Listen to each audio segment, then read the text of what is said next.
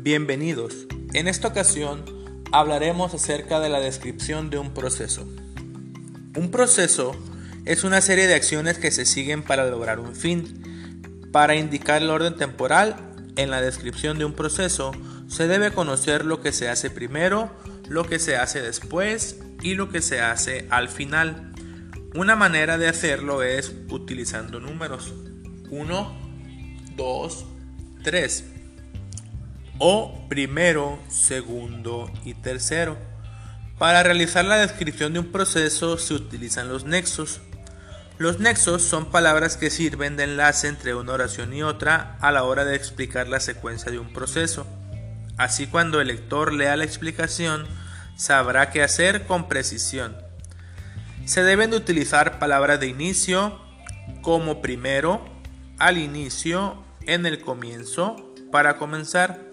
También palabras de continuidad, como segundo, cuando, mientras, después, luego, inmediatamente, a continuación. Así como también palabras de final, como por ejemplo, por último, finalmente, para terminar, para concluir. Una parte importante para describir un proceso son los diagramas que estos permiten entender mejor la secuencia de pasos que se siguen en un proceso y ayudan a identificar fácilmente las actividades.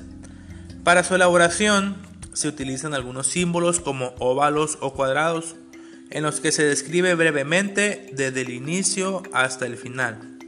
Las actividades del proceso. Los símbolos se unen con líneas o flechas que indican la dirección de la secuencia. Para describir un proceso se utilizan los textos descriptivos. Estos explican detalladamente por escrito cómo es algo o alguien. En la descripción de un proceso se dice ordenadamente en qué consiste y cómo se utiliza un producto. Por lo general se mencionan los materiales y los pasos que se siguen para obtenerlo. Algunos productos indican mediante un instructivo cómo se arma el objeto o cómo se usa. En estos textos se puede localizar información más fácilmente si se atiende a los encabezados, títulos, subtítulos y recuadros.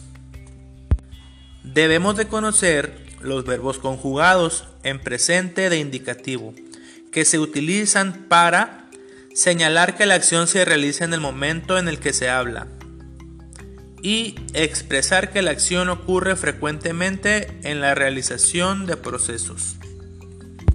También es importante conocer los signos de puntuación. El punto se emplea para separar oraciones, para indicar el final de un párrafo y al concluir un texto.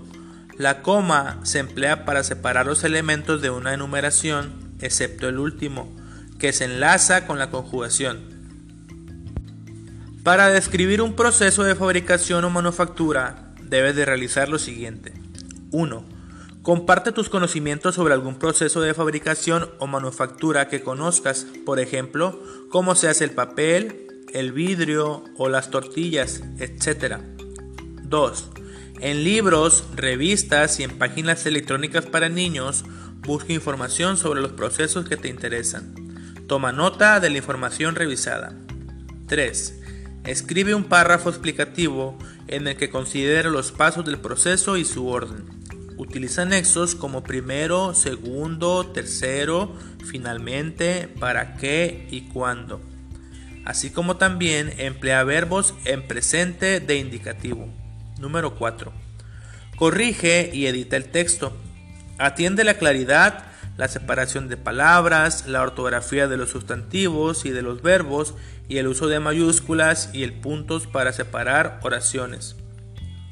Utiliza comas en las enumeraciones. Y por último, pasa en limpio tu texto. Elabora la versión final, ilústrala y agrega anotaciones como pies de imágenes o esquemas para hacer los textos más claros. Muchas gracias por escucharme. Nos escuchamos en el siguiente episodio.